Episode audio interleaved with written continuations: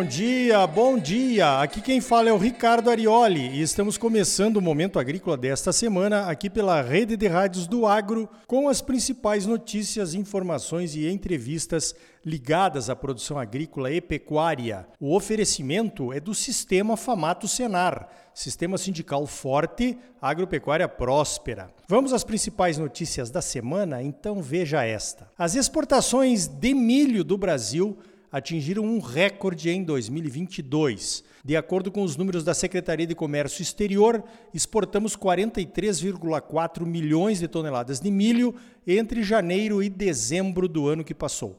Nosso melhor desempenho tinha sido em 2019, quando chegamos a 42,7 milhões de toneladas exportadas. Em 2021 exportamos apenas, apenas entre aspas, 20,4 milhões de toneladas de milho, metade mas lembre-se da seca que atingiu os estados do Sul e do Centro-Oeste naquele ano, o que explica os números menores. O Brasil está se consolidando como um grande fornecedor de milho para o mercado mundial.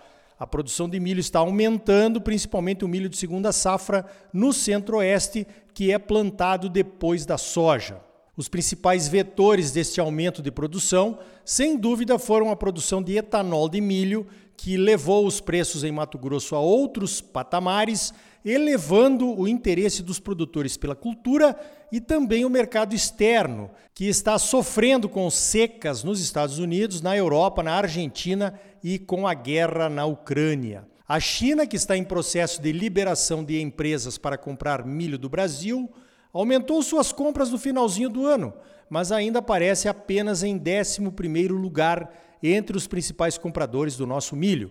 A China comprou um pouco mais de um milhão de toneladas do nosso milho, o que equivaleu a 2,7% do total de milho exportado pelo Brasil. A grande expectativa de compra de milho pela China ficou para 2023. Nossos três principais mercados de milho são o Irã, a Espanha e o Japão. Esses três países juntos importaram quase 40% de todo o milho que exportamos. O mercado internacional do milho é bem diferente da soja. Os compradores são mais pulverizados. Na soja, a China domina o mercado comprador, seguida pela União Europeia.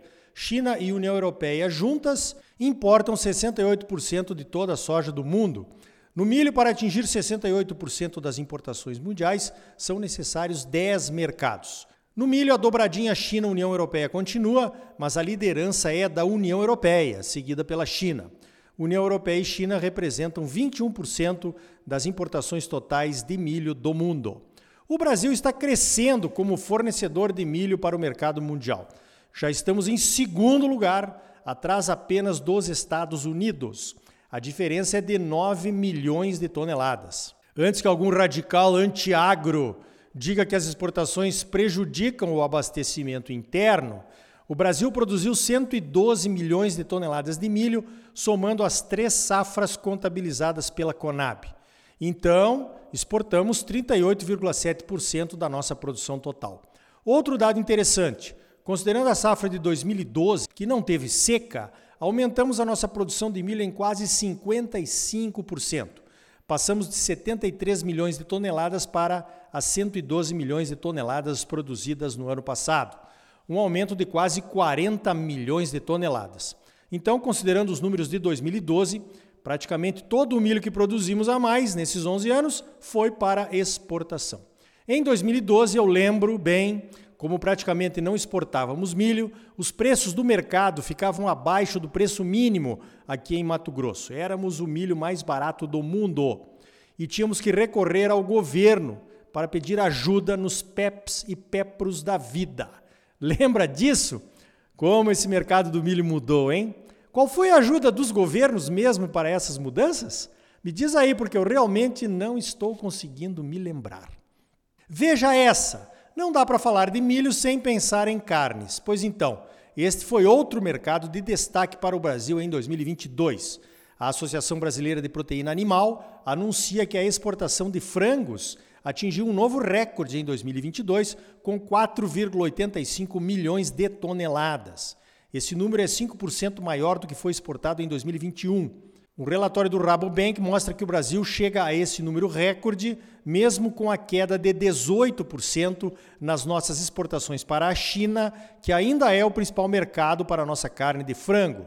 A China compra 12% de toda a carne de frango que o Brasil exporta. Nosso segundo maior mercado são os Emirados Árabes Unidos. O terceiro é o Japão. E o nosso quarto principal mercado é a União Europeia. O Brasil também cresceu em exportações de carne de frango para as Filipinas, Singapura, Coreia do Sul e México. Esses mercados todos compensaram a queda de nossas vendas para a China. O Brasil é o segundo maior produtor mundial de carne de frango, atrás dos Estados Unidos, mas somos os maiores exportadores do mundo. Ainda segundo a ABPA, o ano de 2023 promete ser até melhor do que foi 2022. O maior risco para nossas exportações de frango é a gripe aviária, que já entrou quente nas Américas, incluindo Estados Unidos e até alguns países aqui vizinhos. Chegou até a faltar perus no dia de ação de graças lá nas terras do Tio Sam por conta da matança sanitária para controlar a gripe. Por enquanto, no Brasil, estamos livres da doença, graças a Deus e ao serviço sanitário e seus protocolos de segurança.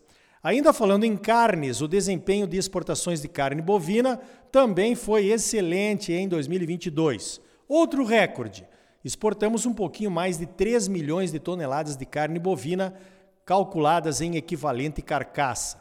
Esse volume foi quase 22% maior do que o volume exportado em 2021. Mais de 50% de toda a carne bovina que exportamos vai para a China. Essa China está em todas, hein? Os dados são da Atenagro, que realiza o Rally da Pecuária. Falando em rally, vai começar o Rally da Soja, promovido pela Agroconsult, do meu amigo André Pessoa.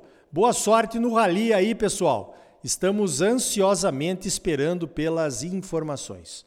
Voltando às carnes, a produção de carne suína no Brasil em 2022 foi de praticamente 5 milhões de toneladas, um crescimento de 6,5% em relação a 2021. O consumo per capita de carne suína no Brasil aumentou 8%, chegando a 18 quilos por habitante por ano. E as exportações de carne suína caíram um pouco em 2022 e ficaram 1,15% abaixo das exportações em 2021. Há indícios que o mercado externo para a carne suína brasileira vai se recuperar agora em 2023. Olha só, todos estamos muito tristes com os acontecimentos em Brasília na semana passada. Invasões e quebra-quebras, vandalismo são inaceitáveis e indefensáveis. Foi um erro, mas também foi um erro a forma como os manifestantes, incluindo idosos, mulheres e crianças, foram tratados como terroristas Terroristas sem armas? Se eram terroristas, estavam muito menos aparelhados do que os invasores de terra do MST, por exemplo. Mais preocupante ainda é a escalada do ódio de ambos os lados. A cada novo acontecimento, o pessoal do governo e do STF sobe a régua, as ameaças e as ações. Isso tem causado reações na mesma proporção. Não podemos continuar assim. De onde virá o discurso pacificador se é que teremos algum, poderia ter vindo do presidente, que perdeu uma ótima oportunidade de ficar calado quando elencou o agronegócio como um dos inimigos.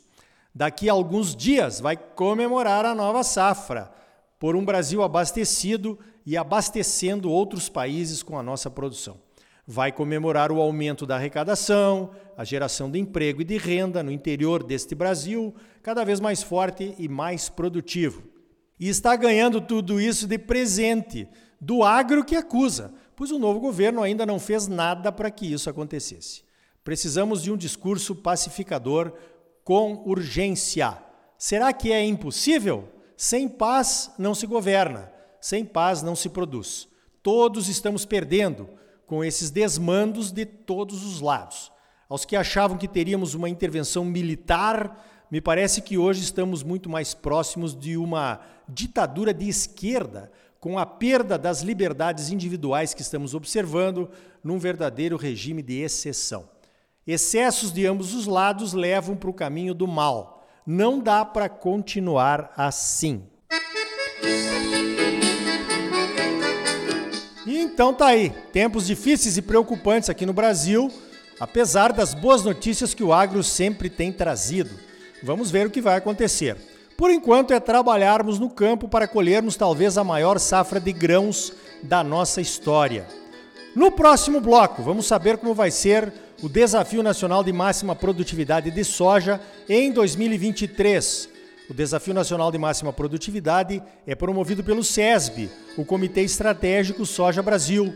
E tudo que é feito nas lavouras dos campeões é documentado, transparente e vai ser divulgado para todos os interessados. E ainda hoje, os cuidados para manter uma soja com qualidade durante o armazenamento começam na colheita e devem continuar até que a nossa soja chegue ao destino final. Entregar a nossa soja com a melhor qualidade possível para o mercado é o mínimo que se espera do maior produtor mundial, não é? E também os caminhos para que o Brasil se torne autossuficiente na produção de trigo, a última commodity que ainda precisamos importar. E aí? Tá bom ou não tá? É claro que tá bom, você só merece o melhor. Então não saia daí. Voltamos em seguida com mais Momento Agrícola para você, num oferecimento do Sistema Famato Senar. O agro é a força do Brasil. Sistema sindical forte e agropecuária próspera. Participe do seu sindicato rural. Fique ligado, voltamos já com mais Momento Agrícola para você. Música